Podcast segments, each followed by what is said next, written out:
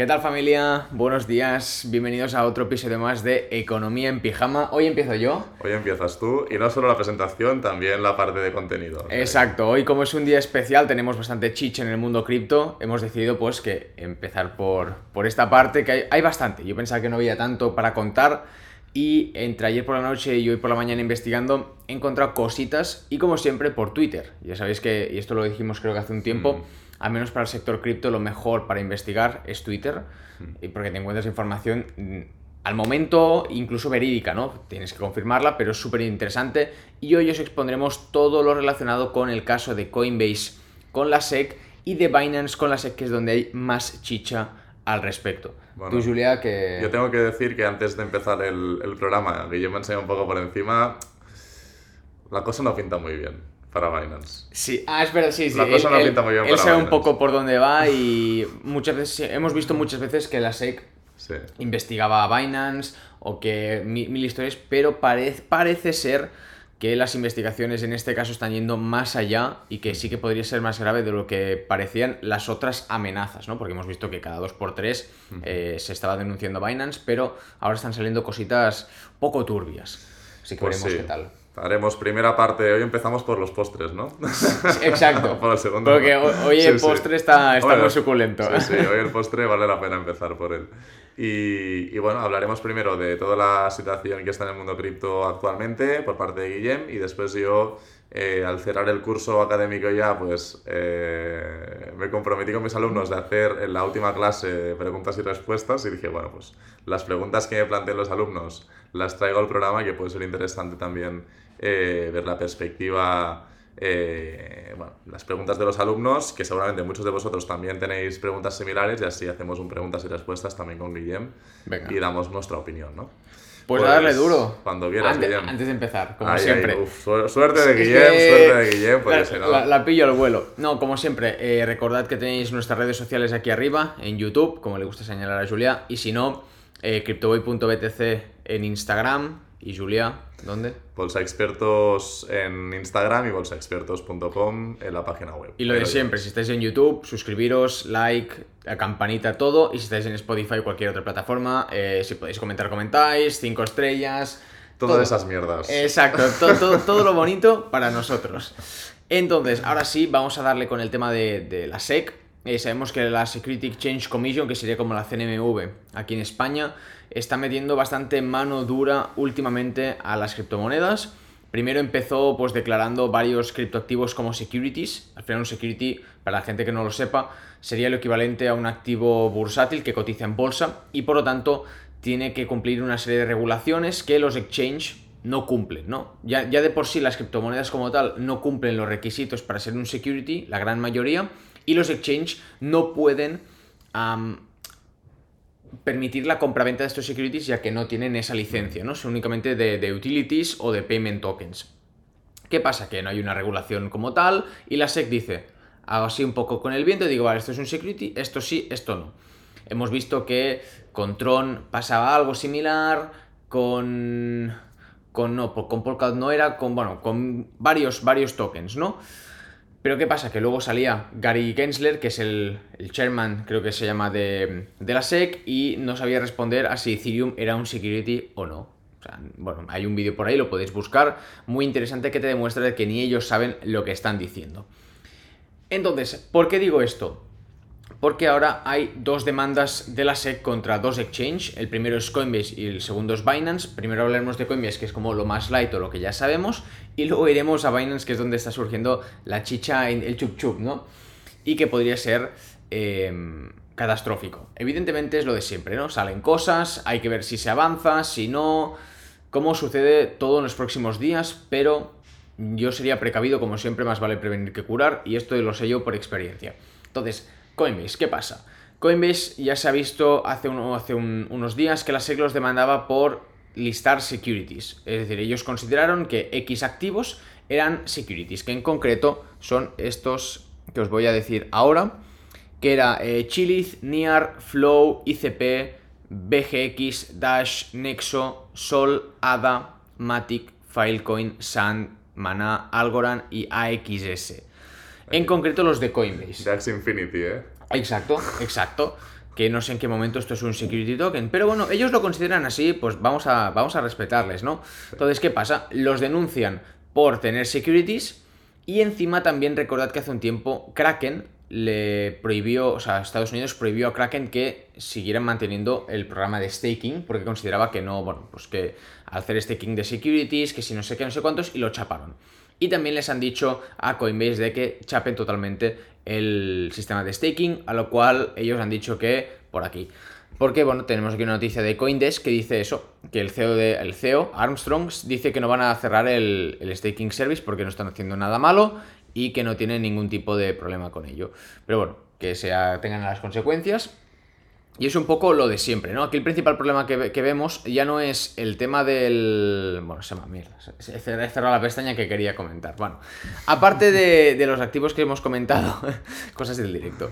Aparte de los em, activos que hemos comentado, había otros considerados como securities que no estaban en Coinbase, pero sí en Binance, que era Atom, BNB, Cardano y alguno más por ahí, ¿vale? Estos serán los más importantes. Y entonces, lo de Coinbase viene por ahí, ¿no? Securities no puedes, los tienes que deslistar, multita para ti y cierra el staking. Entonces ahora es lo de menos. Coinbase no tiene un problema de fondos, ya que sería un poco ilógico, ya que es una compañía que ha salido a bolsa. Entonces, lo tienen que tener todo en regla para poder seguir, para estar ahí y para mm. poder seguir ahí porque tienen eh, revisiones constantemente. Aparte sabemos que Estados Unidos son muy estrictos con este tema, entonces no es un problema el de Coinbase.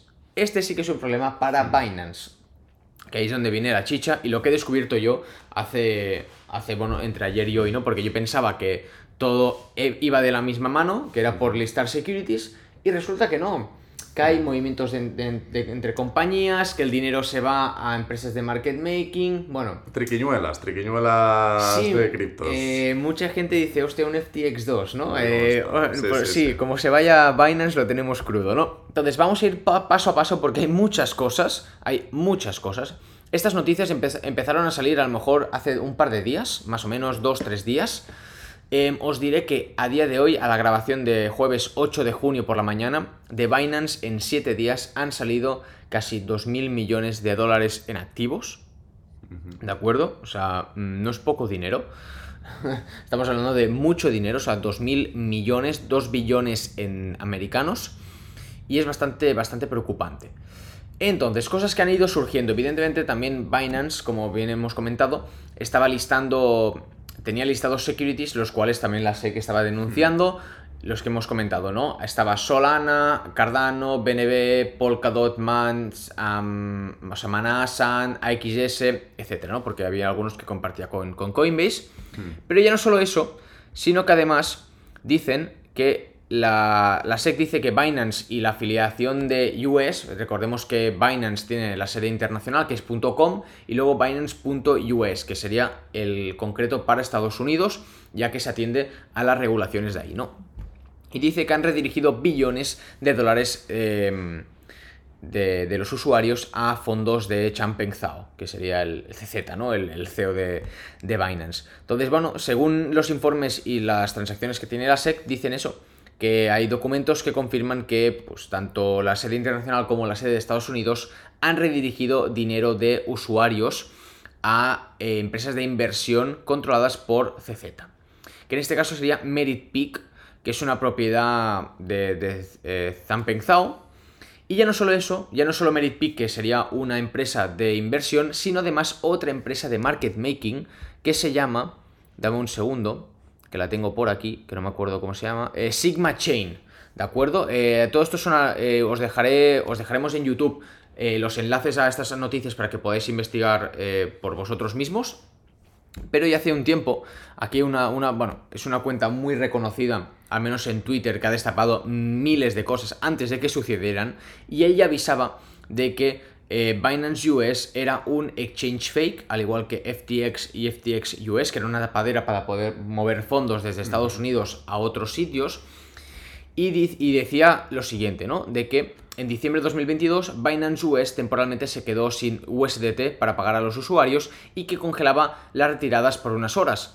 Pero luego las, las retiradas volvieron cuando recuperaron 10 millones de USDT, o sea, bueno, les llegaron transferidos desde mm, billeteras de Binance.com, ¿no? Al final esto, como todo es data on-chain, es muy fácil para ellos, luego para otra gente es más complicado, es muy fácil de seguir el rastro. Y bueno, demostraron de que una cuenta en concreto había movido 3,3 eh, mil millones en varios assets cripto entre Binance y Binance US. Por lo tanto, vemos cómo mm, se movían los fondos, ¿no? Entre Binance US, Binance.com, o sea, fondos de usuarios, etcétera, etcétera.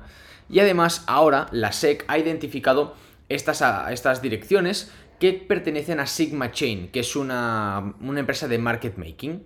¿Qué quiere decir esto? Market making al final son los que mueven el mercado, que utilizan eh, eh, activos para mm, subir y bajar el precio a su antojo.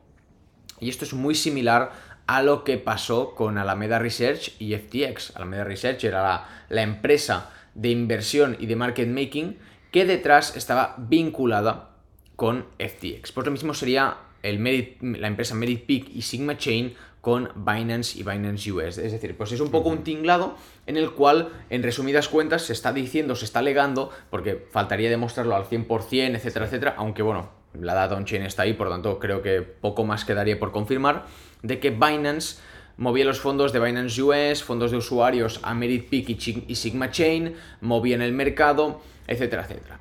Y es una cosa muy curiosa, porque sí que a mí es algo que siempre me ha llamado la atención y lo he comentado con muchos usuarios. Y esto son especulaciones, ¿eh? yo no estoy diciendo si sí o si no, simplemente pues cosas que me vienen a la cabeza a raíz de todo lo que estoy encontrando. Que es mucha información, seguro que alguna me he perdido, pero bueno, entre que está en inglés y ha, ha salido recientemente, tampoco tiene mucho tiempo de analizarla en profundidad como tal. Y es que yo comentaba mucho de que todas las criptos habían caído muchísimo y el BNB no BNB sí que había caído pues un 50%, pero en un 70, 80, 90 como las demás. Entonces a mí me parecía un poco sospechoso que se mantuviera también en el tiempo. Y bueno, pues entre una cosa y otra pues puede empezar a tener sentido, ¿no? Que al final pues lo mismo que pasaba con Alameda Research, FTX y el token de FTX y Solana, pues podría, pasar, podría estar pasando algo similar con el BNB. ¿Qué digo esto? Que es una, o es una cosa mía de la cabeza de que pues mm, sumo 2 más 2 y me sale 4, ¿no? Pero que me podría estar equivocando, eh, evidentemente. Hay más. Sabemos que aquí hay bastantes noticias, eh, las tengo todas aquí en el ordenador porque todo esto evidentemente de memoria no me lo voy a aprender. Es muchísima info y recordad que en YouTube os la dejaremos toda en la descripción para que también podáis seguir un poco el hilo de lo que estamos contando, ¿no? Yo no me estoy inventando nada, sino que saco la información directamente de, las fuentes que tengo por aquí. Luego también tenemos el New York Times, que creo que confirma un poco lo que estábamos comentando, ¿no? Que Binance movió millones de dólares, miles de millones, a través de dos bancos de Estados Unidos, según dicen las regulaciones. Usaban el Signature Bank y Silvergate Bank, dos que también me suenan, también me suenan, sí. Hemos, hablado de ellos aquí en el podcast y que usaban estos, estos em, estos bancos estadounidenses para mandar dinero a compañías que aquí dice, según la noticia, a, bancos regionales de cuentas asociadas a las compañías en, sitios como Kazajistán, Lituania y las Seychelles. Que bueno, creo que son sitios bastante... Bueno, Lituania no sé, pero las Seychelles creo que es un poco... Es un poco... Mm, si yo tengo entendido es paraíso fiscal, no estoy 100% seguro, y Kazajstán, bueno, no, no destaca por ser un país eh, muy conocido, pero sí que es un país que tiene mucho volumen de materias primas, gas, petróleo, y seguramente, pues bueno, hayan transacciones de mucho volumen y por algún motivo utilizan Binance.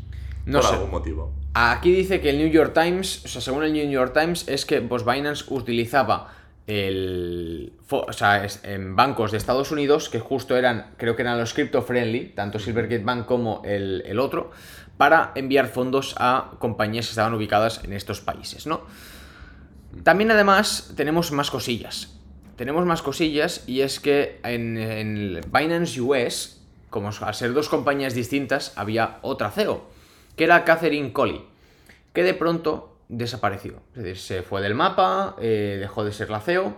Y ahora han salido unos papers muy bonitos del gobierno de las Cortes de Estados Unidos, conforme Catherine Coley, la ex CEO de Binance mm. US, em, bueno, pues está, está cooperando o cooperó en su momento con las autoridades y aquí pone el artículo, o sea, que el informe es del 27 de enero de 2022. Y si no recuerdo mal, no sé si ella dejó de serlo en 2021 o durante el 2021, pero seguramente pues cuando desapareció o cuando dejó el cargo, empezó a colaborar con, con el gobierno. No me he leído lo que pone, sinceramente, pero no creo que favorezca mucho a Binance.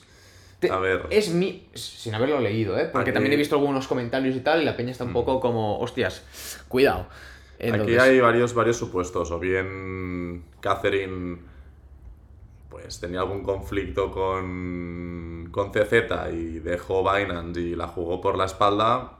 O bien directamente los americanos la cogieron para que cantara y cantó. Puede ser. Yo creo que cantó. Puede Entonces, no me he leído, ya te digo, me he leído los papers porque lo, lo he visto esta mañana. También hay otros em, evidencias de la SEC donde in- se incluyen em, chats internos. Bastante curiosos, la verdad. A ver, a ver, cuenta, cuenta. A ver, A ¿qué ver, pasa con los son internos? 15, son 15 tweets, ¿vale? No los voy a hablar todos, pero Sí. eh, el- hablan sobre Sam Lin, que es el former compliance lead de Binance, y, el, y Alvin, que es como el previous head of BD, o sea, el business developer eh, Vale. de, de Binance, ¿no? Sí. Diciendo que era un mucho riesgo eh, mantener el BNB y pone BNB sucas sucas any day can go to zero. O sea, ya te están diciendo ellos que incluso está- están comentando varias veces de que cojan el, el bonus en BNB y que lo vendan directamente a USDT porque holdear BNB a largo plazo no vale la pena, como que en dos años eh, iba a desaparecer, bueno, que era un poco una, una tapadera o una forma de eh, generar revenue durante un tiempo determinado para luego petar, ¿no? También hablan mucho, que es lo más interesante, sobre la parte de compliance. Y es que, en resumidas cuentas, por lo que he podido traducir, es que nadie tenía cojones a firmar nada. o sea, era como que. Y, y que no podían asegurar de que Binance fuera limpio, 100%. Dicen, es que no lo puedo asegurar porque no tengo. Y digo, y dicen que no están. O sea, que no están cierta. O sea, no, no tienen la certeza de ello. Y esto, repito, son chats internos que eh, han salido de reportes de, de la SEC. ¿De acuerdo? Entonces, bueno, ya te digo, este es un poco el resumen, pero cada hilo, cada tweet del hilo va mostrando como diferentes apartados o diferentes temáticas, pero en resumidas cuentas es eso, ¿no? Mira, dice, eh, no, hay ni, no hay ni una manera de que nosotros estemos limpios. No he visto nada que compruebe que lo somos. Bueno. Eh, podéis haceros la idea, ¿no? Aquí pone, la, la estrategia de BNB es sobrevivir para dos años and then fuck off. O sea, luego ya que, que explote. Lo que os comentaba y por eso se me confirma un poco la teoría mía de que el BNB no entiendo cómo se ha mantenido tan bien durante el tiempo, incluso en el, mercado bajista, ¿no? Es algo que sí, genera mucho revenue, que si la Binance Smart Chain, que si Binance utiliza sus evidentemente utiliza sus eh, revenues, o sea, sus ingresos para recomprar BNB, esto es una evidencia. Pero de ahí a mantener también el precio, hostias, no lo sé. Pero luego, claro, como tienen eh, la empresa de market making, es como que, ¿ves como... que- Y no digo ninguna gilipollez, al final, ¿por qué digo esto? Porque en anteriores ocasiones yo lo he visto esto, que se hace. Es una práctica que creo que es ilegal, creo, pero en el mundo cripto como es legal, ¿no? Entiendo, o sea, ¿Pero ¿Qué hacen exactamente? es lo, lo de siempre, es decir, tú generas revenue con tu... que esto sí que es legal, ¿eh? por lo que tengo entendido. Eh, tú generas revenue con, con tu empresa, recompra- o sea, compras tus, tus cripto para mantener el precio, pero encima, claro, si aquí los fondos se mueven a una empresa de market making, la empresa de market making lo que hace es mantener el precio del BNB, pero usua- usando fondos suponiendo que sea cierto, fondos de usuarios para mantener el precio de un activo. Esto sí que es ilegal, pero usar tus propios fondos para market making es una práctica que hace todo el mundo. Cualquier empresa, cualquier empresa de cripto a día de hoy utiliza el market making y sus propios revenue para recomprar. Lo que sería ilegal sería el usar fondos de usuarios. Que esto no está confirmado, esto son especulaciones en base a los movimientos que ha habido de, de entre varias compañías, porque podría ser que Ba- entre Binance, Binance US y demás, si fueran moviendo los fondos, que no sé hasta que yo creo que mm, sin tener ni idea de legal, no creo que, no creo que haya ningún problema, mientras los fondos sean propiedad de Binance. Otra cosa es cuando son de, de usuarios, ¿no? Como pasó con, por ejemplo, FTX. Ahí sí que se lió, se lió parda. Entonces, bueno, este es un poco el, el- el resumen de todo, ¿de acuerdo? Eh, ya os digo, tenéis toda la información en la descripción y veremos cómo avanza en estos próximos días. Pero la verdad que no tiene, o sea, No pinta bien. Sí, más que nada, no es que no pinte bien, sino que en comparación a las otras denuncias que hemos visto, porque Sí. muchas veces han salido noticias de la SEC investiga Binance, la SEC no sé qué, nunca se llegó a más. Es decir, duró uno o dos días, pero ahora están saliendo como muchas cosas que dan que pensar. Hmm. Y repetimos, aquí no estamos diciendo que uno sea culpa, que sí, que no, simplemente estamos exponiendo en base a la información que tenemos. Que luego puede, eh, alguna puede salir que sea cierta, otra que no sea cierta. Y como siempre decimos, para evitar, epa, ahí estamos, para evitar eh, que tengas más problemas de la cuenta, lo mejor es, como siempre digo por precaución, que saques el dinero de Binance, igual que te lo he dicho de Gate.io, de todas, y es por precaución. Te lo digo una persona que tiene dinero en FTX aún esperando a recuperarlo. Entonces más vale prevenir que curar. Y luego ya, pues cuando pase todo y se haya solucionado todo, si te interesa volver a Binance, vuelves. A mí me sorprende realmente que tanto, bueno, Coinbase ahora estaba mirando el gráfico y se ha metido una castaña del, del 30% en 4 o 5 días. Correcto, correcto. Pero me sorprende que Bitcoin esté aguantando tan bien cuando... A ver, Coinbase ya no sé en qué posición está. Supongo que también debe ser uno de los principales. es el top, top 1, top 2. Vale, pero Binance, eh, que sí que entiendo que es el top 1, ¿no? Hmm. Eh, hostia, está claro que esto es un ataque a Binance clarísimo, tanto por culpa de Binance como por iniciativa de otras entidades. Hmm. Binance está en peligro, Coinbase también está en peligro, y lo que no entiendo es si los principales puentes de dinero fiat al mundo cripto están a punto, están tambaleándose, están a punto de dinamitarse.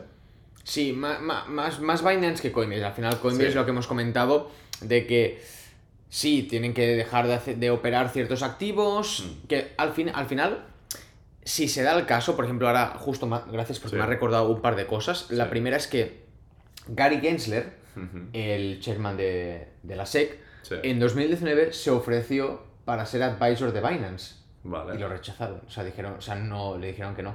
Es, es un poco, o sea, parece un poco la venganza, ¿no? De me rechazas, pues venga, ahora voy a por ti, ¿no? Y luego la segunda es que sí que eh, lo más probable es que Coinbase pare operativas de tokens que se consideran securities y Bi- Binance US ya lo ha hecho. Hay una lista entera de muchos pares con USDT, algunos pares con eh, Bitcoin y algún otro que no recuerdo, pero son muchas monedas las que han parado de listar y esto sí que es negativo, porque aunque no lo parezca, en US hay muchísimo volumen, muchísimo. Eh, me- por lo tanto, que se paren los pares con estas monedas influye eh, de forma negativa para la cripto en general, ¿no? No, no afecta a Binance Internacional porque al final Sí. son dos order books totalmente distintos, pero sí que evidentemente no es positivo, porque se deja de tener exposición a, a esos activos por parte de, de una, de la población estadounidense que aparte de ser mucha gente, mueven mucho dinero. Al final el poder adquisitivo en, en esta América no es lo mismo que, por ejemplo, en Europa o en gran parte de Europa.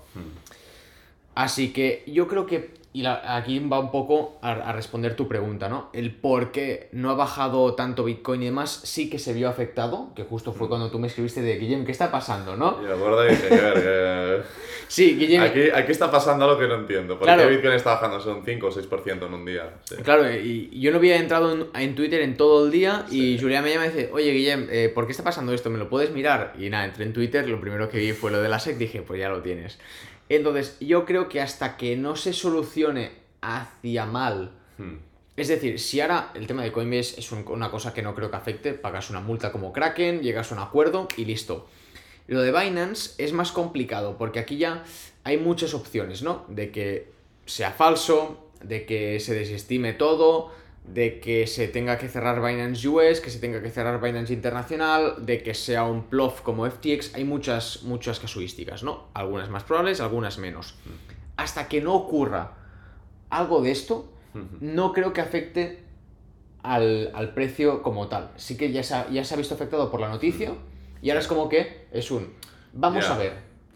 También es cierto que todo el, todo el volumen de dinero que iba pues, algunas de las criptos que están deslistadas o que van a deslistar se va a recolocar en los activos que sí que están disponibles como Bitcoin, Ethereum, entre, entre comillas, los más seguros.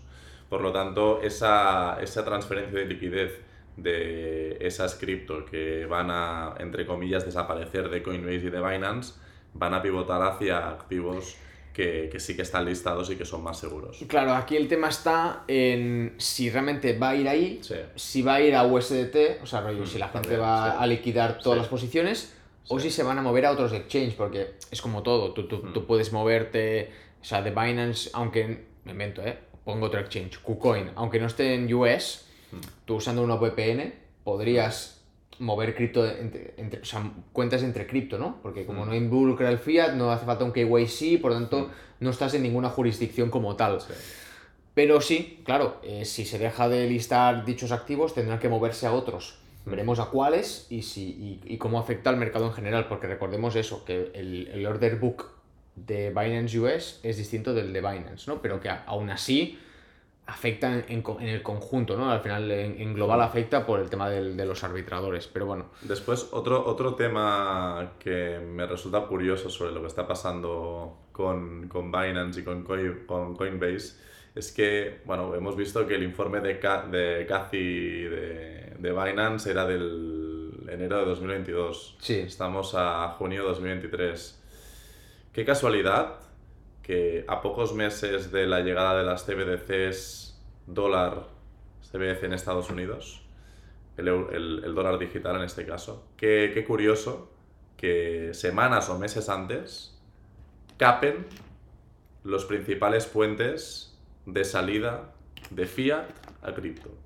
Qué casualidad. Casu- Guillem, casualidades de la vida. Sí, cosas, ¿no? En plan, es lo que decimos siempre, aquí Sí. en el sector cripto es piensa mal y acertarás. Y yo por experiencia, y mucha gente dirá, no, si estás tirando food, hostia, es que no, esto y esto. Yo, gente, os estoy exponiendo cosas que son, o sea, en base a datos. Y estamos sacando nuestra propia conclusión aquí, que cada uno saque la vuestra. Yo, eh, por suerte o por desgracia, he vivido bastante en el mundo cripto y prefiero prevenir que curar. Y yo lo digo por vosotros. Yo no estoy diciendo que uno sea el malo, el otro el bueno. Hasta que, yo siempre digo, hasta que no se demuestre lo contrario, nadie es bueno y nadie es malo. Pero, hostia, esto no me impide que yo tome precauciones en base a lo que pueda llegar a pasar. ¿Por qué? Porque cuando no he tomado precauciones, me la he comido doblada. Y no precisamente poco dinero. Entonces, es lo que hago. Que cada uno haga lo que quiere, que cada uno piense lo que quiera. Eh, ya está. Simplemente yo os expongo la información, luego os la dejo aquí, la, miráis y que cada uno diga esto es falso, esto es verídico. Eh, ya os digo, yo he sacado información de fuentes que considero que son fiables y en base a data on-chain y a informes de la SEC. O sea, no es eso de un tweet de un pavo random que dice, no, eh, no sé qué, eh, Miami me lo confirmó. No. o sea, gente que tiene un recorrido en el sector y que han demostrado en muchas ocasiones cosas que han, han acabado siendo ciertas. Así que es lo que hay, ¿no? Bueno, veremos, veremos cómo evoluciona este tema y, y bueno, y os mantendremos informados sobre... Título de si- hoy. Si, si peta Binance. Quiebra. el mayor clickbait de la historia. Bueno, o si no, Binance quiebra. Sí, siempre es la típica de no firmo, pero pongo el interrogante, ¿sabes? En plan, pim, a Es el, es el comodín del público. Todo lo que tienes que saber acerca sí. de Binance. bueno, ya lo veréis, a ver qué título hemos escogido. Eh, Ahora tenemos que poner Binance quiebra. no, no, Binance, o sea, va a ser el titular principal, o sea, Coinbase no Binance. Binance al borde de la quiebra. Saca tu escrito de Binance. Pero, bueno, ahora, ahora, pensaremos, haremos un poco el debate mientras, mientras desayunamos. ¿Vamos a tus preguntas o qué, Julián? Vamos a mis preguntas, a ver qué Venga. encontramos. Pero bueno, lo que os decía antes, ¿no? Eh, al final, eh, cambiando ya de, de tema, de cripto sí, a, a otras cosas que no son cripto, eh, bueno, mis alumnos me preguntan muchas cosas, yo encantado. Y aquí he hecho un pequeño resumen de las preguntas que me hicieron el último día en clase. Tuvimos tres horas, porque era una asignatura que dura tres horas, Guau. Para responder preguntas. Vamos, ahí les hice una masterclass de macroeconomía, de inversión y de Sa- todo. Salieron a- un poco así mareados, tipo, demasiada información. Salieron con cuatro cateadas, pero con al menos saben de qué va un poco el No, tema no- no finanzas. grabaste- sería interesante gra- grabar las clases, rollo... Sí, sería, sería interesante, pero también es un poco caótico porque preguntan muchas cosas y tengo que ir saltando de tema a tema, entonces es un poco caótico. Pero bueno, algún día a lo mejor grabo o a lo mejor algún día eh, los invito al podcast y que me pregunten. Ojo. Nos ponemos aquí, tenemos una, dos, tres, cuatro, cinco, seis sillas y ponemos aquí un público. Bueno, y yo creo que sería más fácil ir a, ir a, ir a clase y grabar desde ahí eh, también. También, también. Podría ser una opción. Lo que ¿eh? pasa es que la de, o sea, el, digamos el, el atrezzo de la clase. Bueno, no pasa aunque nada. digan, la, la- la escuela pública desgraciadamente no recibe todo el dinero que debería para que, que- para que esté la aula un poco presentable. No serán bueno. nuestros setups, pero bueno, puede, Eso, puede claro. servir, puede Se servir. parecerá más a mi setup. Hay gente que le gusta, eh, cuidado. Hay gente Sí, que sí. el mío rollo espacial no le, no le convence. bueno, pues a mí, yo, si quieres, te lo cambio. No, no, estoy muy contento con el mío. Bueno, vamos a las preguntas del podcast. Venga. eh, de la clase, digamos, de los alumnos de la clase. Eh, y bueno, yo como les hablo también sobre actualidad y conocen bien el tema de ley de vivienda y tal, la primera pregunta va en la dirección de la ley de vivienda, ¿no? Me preguntan, ¿con la nueva ley de vivienda sigue siendo interesante invertir en inmuebles o recomiendas otro tipo de inversión? Vale, bueno, tema ley de vivienda. Hablamos un podcast sobre la ley de vivienda, Un par incluso. de hecho dos, uno sobre todas las medidas, la otra sobre impre- primeras impresiones. ¿no? Em, la ley de vivienda al final lo que regula principalmente es el alquiler de larga duración en las comunidades autónomas que quieran aplicar esa ley. Hay muchas comunidades autónomas, ahora que hemos hecho las autonómicas, que no van a... em, no van a, digamos, utilizar, aplicar la ley de vivienda porque es algo que tiene competencia autonómica, ha ganado, están negociando ahora, ¿no? Pero en muchas comunidades autónomas, en la mayoría de comunidades autónomas de España, ha ganado, entre comillas, la derecha y la derecha, pues, mm, en general no le parece bien esa, esa ley de vivienda, por lo tanto, no se va a aplicar en muchas comunidades autónomas. En Cataluña sí que ha ganado la izquierda, también entre comillas, y por lo tanto ya veníamos de antes, fuimos la primera comunidad autónoma que hicimos la prueba piloto de la fijación de precios de alquiler, del tope de los precios de alquiler, no ha funcionado ya en Barcelona, no está funcionando, los precios han subido un 19%. Qué raro. Eh, ya lo sabíamos, o sea, al final es algo que se ha aplicado en diferentes ciudades y, y no ha funcionado. Pero aquí lo interesante es que ante problemas, soluciones. Y si algo tienen bueno los inversores o los empresarios, es la creatividad, ¿no? Entonces, sí que es cierto que a día de hoy invertir para alquilar a larga duración no es tan interesante, básicamente porque te capan la subida de la inflación y tienes que ir subiendo los alquileres, pero siempre por debajo de la inflación, por lo tanto pierdes poder adquisitivo año tras año. Pero hay alternativas al alquiler de larga duración, como por ejemplo el alquiler, el alquiler por habitaciones, el alquiler turístico, el alquiler tradicional, pero alquilando a una empresa y esta empresa subalquilando a personas, ¿vale? O a, por habitaciones.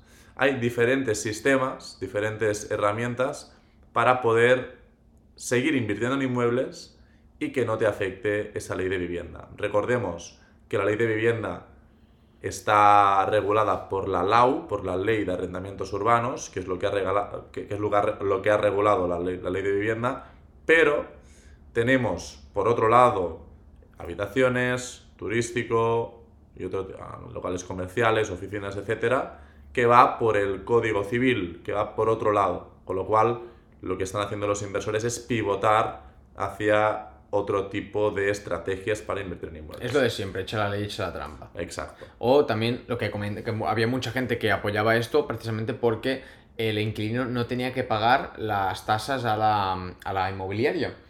Que esto yo lo publiqué y que no tiene sentido, porque si la inmobiliaria, me, me invento, cobra 600 y le- les deja de cobrar, yo te subo, o sea, cuando voy a listar mi, mi, mi alquiler, o sea, mi, mi- Hmm. mi piso, los, le sumo 50 pavos al mes, que es algo irrisorio, ¿vale? Eh, en términos generales. Pero claro, tú al final me lo vas a acabar pagando. Y es que si encima estás más años, me vas a acabar pagando más de la Sí, cuenta.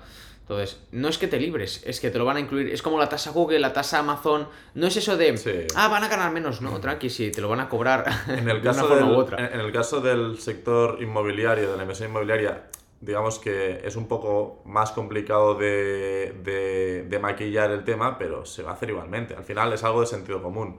Si yo como inversor no me salen los números, pues lo que voy a hacer es estrategias para que sí que me salgan los números. Y si no me salen los números de ninguna forma, voy a vender el activo. Y si se vende el activo, habrá menos oferta de alquiler. Y si hay menos oferta de alquiler, pues los precios por oferta y demanda van a subir. Pero si hay una ley de vivienda que me impide subir los precios, pues la gente buscará sus alternativas. Mm, pagan en negro, buscar alternativas también un poco más triquiñuela como alquilar los muebles de la vivienda.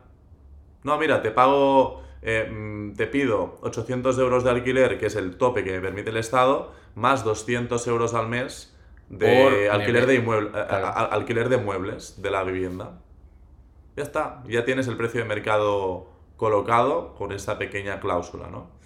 Veremos si no la tumban los jueces, veremos qué pasa, pero de alternativas hay y si no directamente se van a pagar los alquileres totalmente en negro, como ha pasado en otras ciudades europeas y en Canadá, que, bueno, pues eh, se ha aplicado esto, no ha funcionado, lo han tenido que retirar, pero aquí parecemos tontos, no miramos lo que pasa en otros países cuando se aplican leyes similares y tendremos que comernos el marrón, no la gente rica, porque la gente rica sí que se podrá permitir una vivienda de alquiler, Correcto. pero, o incluso comprarla, pero la gente con menos recursos, si el propietario tiene que escoger, tiene que filtrar entre la masa de demandantes ante un inmueble que tiene alquiler, va a filtrar y va a seleccionar los más ricos, con lo cual es algo que afecta a la gente con menos recursos. me, gustaría, me gustaría hacer un, como una aclaración y es que aquí no estamos, o sea, tanto aquí como la gente que está en contra de esta ley de la vivienda, no es que estemos, o sea, no es que queramos joder al inquilino, yo soy inquilino, o sea, no me quiero joder a mí mismo. Simplemente estamos en contra de que, de que esa ley no ayuda. O sea, es lo que decimos siempre, estamos a favor de que se ayude, evidentemente, evidentemente, porque mm, todos en algún momento tenemos que alquilar, tenemos que comprar lo que sea, y cuanto más favorable nos sea, todos salimos ganando.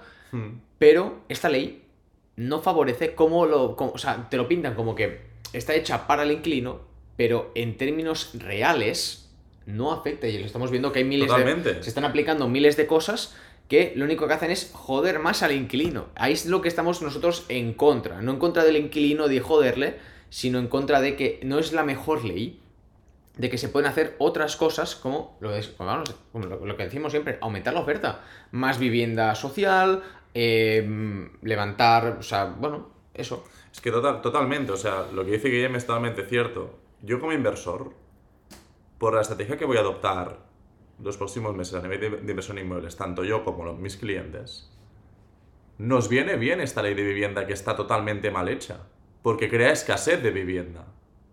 Y si crea escasez y yo estoy eh, invirtiendo en un tipo de activo que me permite saltarme la LAU, yo puedo repercutir ese incremento de precios como consecuencia de la escasez de oferta en el precio de alquiler lo que tratamos aquí, nuestra crítica, es que realmente esta ley, primero, lo que se hace es intervenir en un mercado que antes era más o menos libre, en Cataluña no, pero en el resto de, España sí que era más o menos libre, había libre mercado en la fijación de precios de alquiler, ¿vale? Como no puede ser de otra forma, tendría que ser siempre así.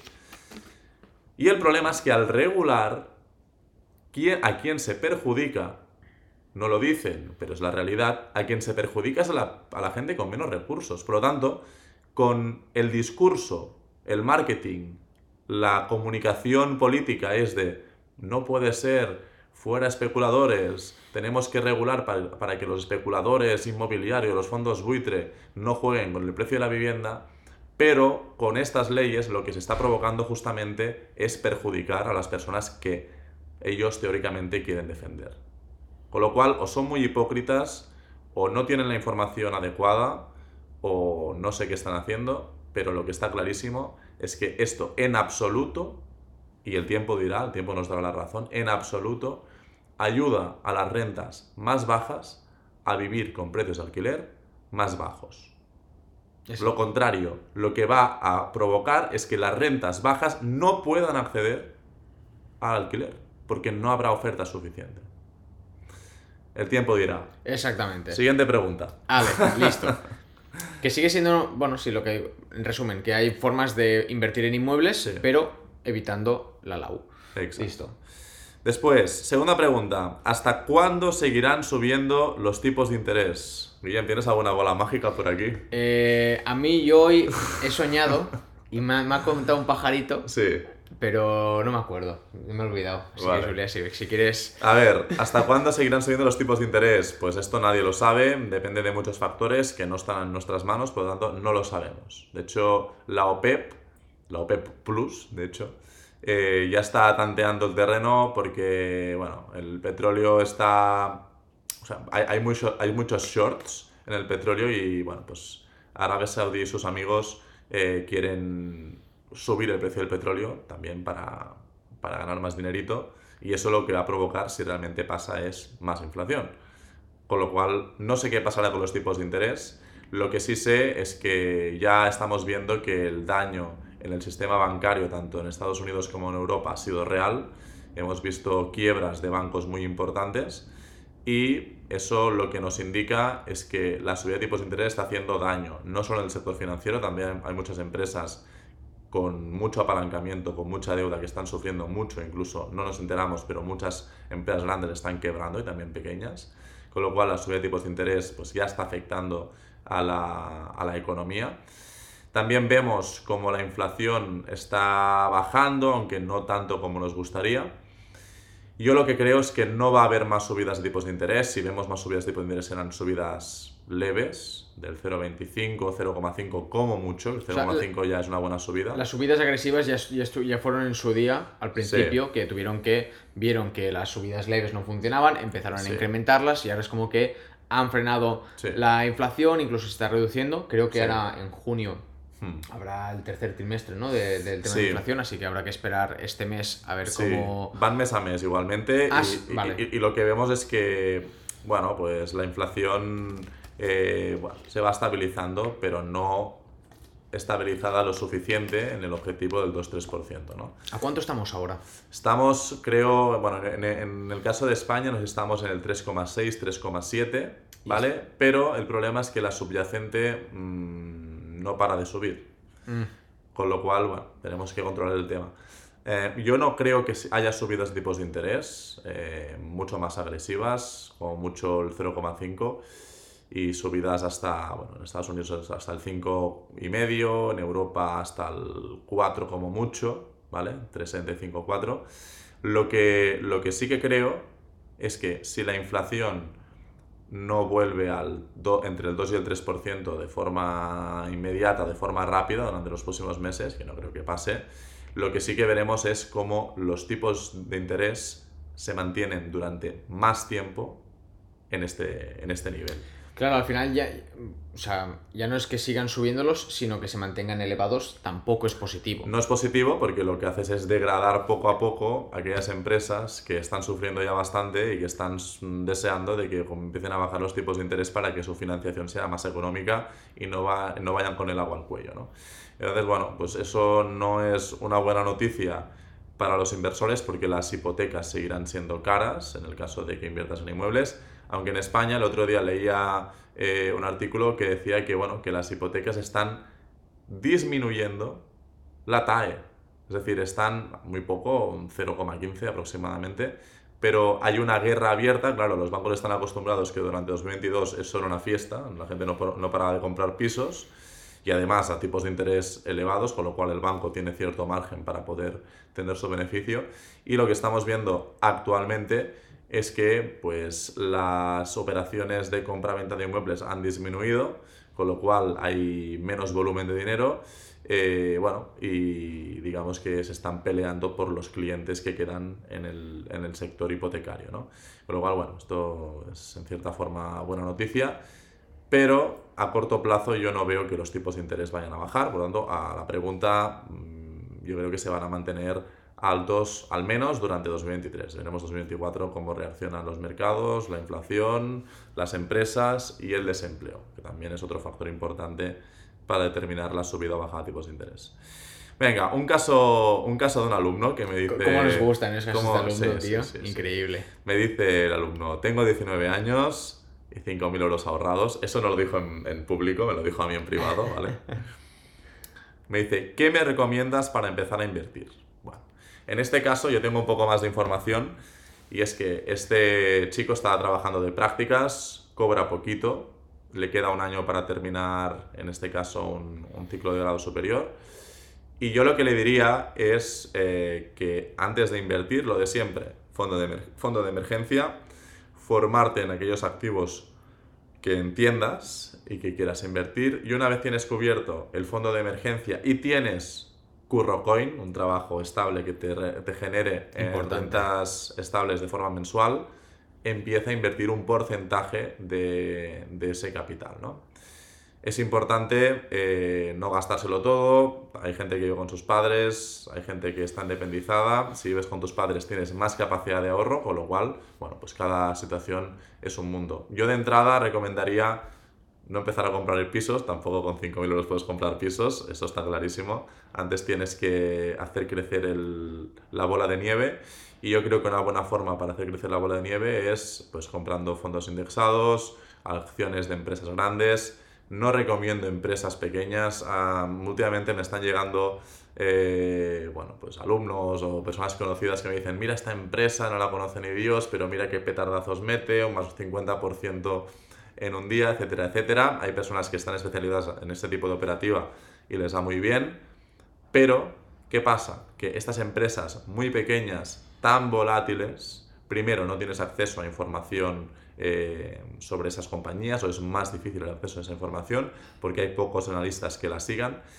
Y después, que es algo que la gente no habla y muchas veces la gente se pilla los dedos por ese motivo, es que son empresas que son muy poco líquidas. Estamos hablando de empresas de eh, 100, 200, 300, 500 millones euros de euros de market cap o de dólares. Y esas empresas muchas veces el volumen diario de negociación, de transacciones, de compras y de ventas diarias es bajo, es de 100.000, 200.000, 300.000, 400.000 euros. Y lo que puede pasar en el momento de vender es que no haya demanda a tu precio de venta. Correcto. Y eso lo que provoca es un gap. Y el gap puede hacerte perder un 2, 3, 4, 5, 6%, depende de el- la poca liquidez que haya en esa acción. Por lo tanto, cuidado con los petardazos, cuidado con las empresas que tengan baja capitalización. Y lo de siempre, al final, cuanto más riesgo, más, o sea, más beneficio, más riesgo. Sí. Y esto implica que si tú tienes poca experiencia y poco capital, no te conviene ex- Es lo mismo que con las cripto. Tú no te puedes meter con mil pavos a meme coins o a monedas de baja capitalización. ¿Que te puede salir bien? Evidentemente, pero también te puede salir muy mal. Porque Totalmente. un día están aquí y el otro están aquí. Yo, Por justo lo que comenta Julia. Últimamente, y, y siempre pienso en ti, hay alguno, al- alguno, como un compañero de trabajo y tal, que me dice... Algún inspirado. No, yo compré Shiba. Yo cuando me dicen Shiba me entran ganas de pegarles. No, a ver, es- yo lo que digo es, hay- yo mira, justo conocí un, un tío en el gimnasio que ha hecho dinero con Shiba y mucha pasta. Y yo me alegro por él, pues es lo que digo siempre. Mm, La gente, o sea, siempre se habla más de la gente que gana dinero de la que no gana. ¿Cuánta gente no ha ganado dinero con Shiba, con Pepe, con Erdoje? Mucha gente. Pero siempre Sí, sí. resaltan más los que se han hecho millonarios porque lo exponen en redes sociales, se viralizan. Pero yo si pongo, he perdido mil euros, nadie me va a hacer caso. Pero si digo, con mil euros he ganado 400.000. Un millón de visitas, pim, pim, Sí, pim, pim. sí, Entonces, ¿se puede hacer? Sí, pero el riesgo es muy elevado. Entonces, No recomendamos que metáis la pasta en, ni en acciones ni en criptos que no conoce nadie o que no tienen fundamentales. Siempre o invertir en cosas que tengan dinero que digas, le invento, ¿eh? 100 pavos. Hostia, pues mira, pues 100 pavos y los convierto en 1000, pues bien. Y si pierdo 100 pavos, pues 100 pavos. Siempre y cuando a ti te dé igual perder 100 euros. Esa es la realidad. Hay que yo, yo conozco gente con, con pasta que dice, va, pues meto 100, meto 100, meto 100. Y si suena la campana, pues mira, hago 1000, 1000, 1000. O 2000, 3000, 4000, lo que sea. Pero si pierden, que pierdan 1000. Pero hay gente que dice, no, pues que si pongo, mi- si, si pongo 100 y voy a ganar 1000, si pongo 5000 voy a ganar 50.000. No, esto no va así. Ujú. Tú siempre tienes que pensar en lo que estás dispuesto a perder. Pones 100 y te funciona bien, que si no, pues mira, has perdido 100 y que no te viene de aquí. Es como el que va al casino con los 20 con 10 pavos que le sobran y dice, va, voy a tirar la ruleta a ver si me pago la cena. Sí, sí, lo que está claro es que entre meter el dinero en la lotería o en el casino y lo- meterlo es en una- en- entre una acción que te va a meter un petardazo, yo, por una cuestión estadística, lo metería en una acción que sea un petardazo, no una cripto que sea un petardazo, porque o sube o baja. Sí. La lotería, pues te toca uno entre 5 millones. La probabilidad es más alta, o sea, es más, más alta la probabilidad de que, de que ganes pasta en cripto o en acciones de baja capitalización que en lotería. Claro, O, en la, o en la ruleta. Pero lo que está claro es que si toca la lotería vas a ganar mucho más dinero, no vas a hacer un por dos, vas a hacer un por Sí. 80.000. Pero, claro, eh, que te toque, pues estás mucho ahí. menos sí, probable. estás, Exacto. mm, vamos, bendecido por Dios. Después, otra pregunta. Está ya ahí un poco que me quieren sacar la información, ¿eh? Me dice uno, eh, ¿cuál ha sido tu mejor inversión? Creo que la comenté alguna vez aquí en, en el podcast, que hace ya principio de temporada. Mi mejor operación fue en plena pandemia y fue una empresa que justamente se, se dedicaba al desarrollo de vacunas que se llama Novavax, que recibi- recibió cerca de 500 millones de euros por la fundación de Bill and Melinda Gates y además consiguieron desarrollar la vacuna y en Estados Unidos pues fue una de las vacunas eh, más utilizadas. Se llama Novavax, yo la compré eh, después de descontando los contrasplits que hicieron por temas técnicos de, de la empresa. Yo la compré a un dólar, después el contrasplit fue a 7, yo realmente compré a 7 y la empresa subió hasta 250 o 300. Yo no vendía en máximos, lo siento, no, soy, no tengo la bola de cristal como decíamos antes, pero sí que vendía a unos 180, ¿vale? Primero vendí 150, un, un- un- un lote, después otro lote a 180, otros a 200, otro a 220, Pero la media fue. pero la media fue 180, ¿vale? Si no recuerdo mal, multipliqué por 20 o 25 la, la inversión. No está mal. Se tiene que decir que no era una inversión de las que tenía más dinero puesto, o sea que digamos que fue una muy buena operación, pero tampoco me hice multimillonario, ni mucho menos. O sea que, bueno, pues ahí lo, ahí lo tenéis. Me dio para, para comprarme unas zapatillas. ¿no? Pero- Para, pero- para unos caprichos, ¿no? Para un par de pisos. no, no. Y después, la última pregunta. Y esta, por favor, papel y boli, porque es importante y yo veo cómo van los bancos últimamente y no me gusta cómo van los bancos últimamente. Dice, mi banco me está ofreciendo un plan de pensiones. ¿Te parece buen producto? A ver, señoras y señores, Atentos. Cualquier producto, cualquier producto, aunque sea vuestro amigo de la infancia, vuestro suegro, o quien sea, o un pers- un- una persona con traje y corbata, que huele muy bien y que viste muy bien, por favor, no compréis. Y eso cuando lo vea algún banco, pues no le va a gustar, pero me da igual. Yo, yo miro por vosotros. Por favor, en general, si no entendéis un producto financiero, no compréis nada, ningún producto financiero de un banco. Y si antes te dicen plan de pensiones, menos. ¿Por qué? Muy sencillo. Un plan de pensiones es un producto de ahorro pensado teóricamente para complementar la pensión que te dará el Estado, el Estado en el futuro. Varios problemas. Las pensiones, ya sabemos que seguramente nuestra generación no tenga las pensiones de nuestros padres, por lo tanto se tiene que invertir, a tope con eso. Pero el plan de pensiones es un producto financiero horrible. ¿Por qué es horrible? Si yo meto 50.000 euros a día de hoy para mi futuro, para mi futura pensión, cuando tenga 65 años, 70, cuando me dejen jubilarme, porque solo puedes rescatar el dinero cuando te jubiles, o en casos extremos, catástrofes personales, eh, ¿qué pasa? Que yo estoy de los, imagínate, desde los 20 hasta los 67, 47 años de mi vida sin poder disponer del dinero que tengo ahorrado en el plan de pensiones. Por lo tanto, ese dinero no es mío. Primer punto, falta de liquidez. No puedo retirar ese dinero hasta que me jubile. 47 años sin ver ese dinero. Segundo punto, los bancos españoles, hay alguna buena, eh, alguna buena gestora que también ofrece plan- planes de pensiones, pero ¿qué pasa? Que el principal problema de los planes de pensiones es que como el banco te tiene cogido por las pelotas, porque no puedes por contrato vender o retirar ese capital, pues son productos con unos costes de gestión, unas comisiones de gestión muy altas y son productos financieros que dan muy poca rentabilidad. Hay mil estudios en España en este sentido. Con lo cual, mal producto a nivel de revalorización, mal producto a nivel de comisiones, mal producto porque es un producto ilíquido y dices, bueno, pues ¿cuál es la alternativa? Fondos de inversión. Los puedes retirar cuando tú quieras. Puedes transferir, traspasar el, el fondo de inversión a aquel que tú quieras. Lo puedes retirar si te quieres comprar un piso para la entrada del piso. Lo puedes ignorar para aquellos que quieran cosas más avanzadas, etcétera, etcétera, etcétera.